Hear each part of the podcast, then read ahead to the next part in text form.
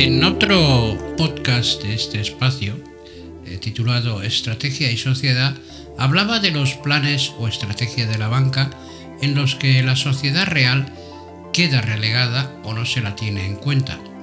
Principalmente la parte más afectada de esta sociedad lo constituye la gente mayor y no tan mayores con apenas cultura digital, dicho sin ánimo de ofender a nadie. La pandemia de la COVID ha causado un efecto digitalizador generalizado, como el teletrabajo, una nueva forma de relación laboral o el incremento de operaciones de cobro y pago telemáticos no presenciales.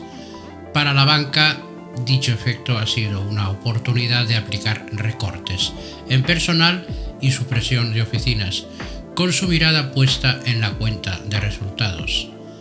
Esto ha supuesto además un considerable impacto en lo que últimamente se ha venido en denominar la España vaciada, es decir, todo el territorio que engloba pequeños municipios con cada vez menos habitantes o en riesgo de convertirse en auténticos pueblos fantasma. De acuerdo con un informe del Banco de España, la eliminación de oficinas bancarias en todo este territorio se ha disparado de forma preocupante, con unos 836 municipios sin oficina bancaria a finales de 2020. Traducido en habitantes, 1.300.000 personas aproximadamente que no tienen una oficina bancaria cerca. Por situación geográfica, Castilla-León tiene el dudoso honor de encabezar este ranking, con más de 1.300 municipios en sus provincias sin oficina bancaria. Una auténtica lacra en una sociedad que presume de ir hacia el futuro. No sigo con esta siniestra clasificación, aunque a modo de situarnos, casi un 55% de los municipios españoles no dispone de una oficina bancaria.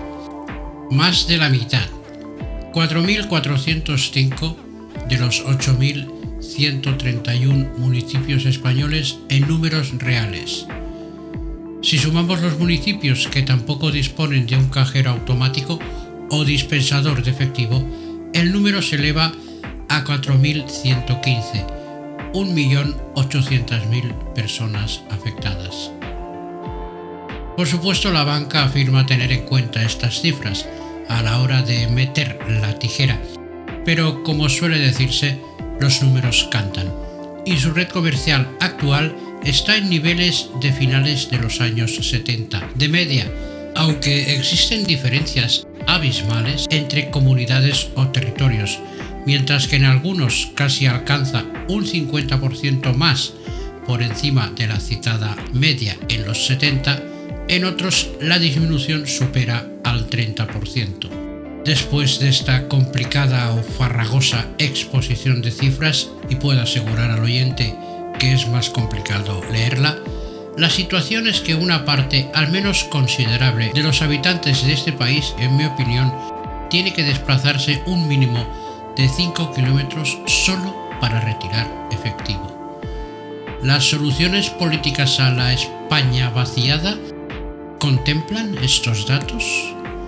Obligar a la banca a dar servicio al máximo de personas va en contra de la libertad de mercado? ¿Sería un ataque a las empresas como afirman algunos cuando, por ejemplo, se ha intentado limitar los beneficios de las eléctricas ante el disparatado precio de la luz? Una de las propuestas de la banca es situar agentes o representantes en los municipios donde no haya oficina esto no es nada nuevo. Recuerdo a los denominados corresponsales de banca, empleados desplazados con un despacho donde se atendían las operaciones de las diferentes entidades.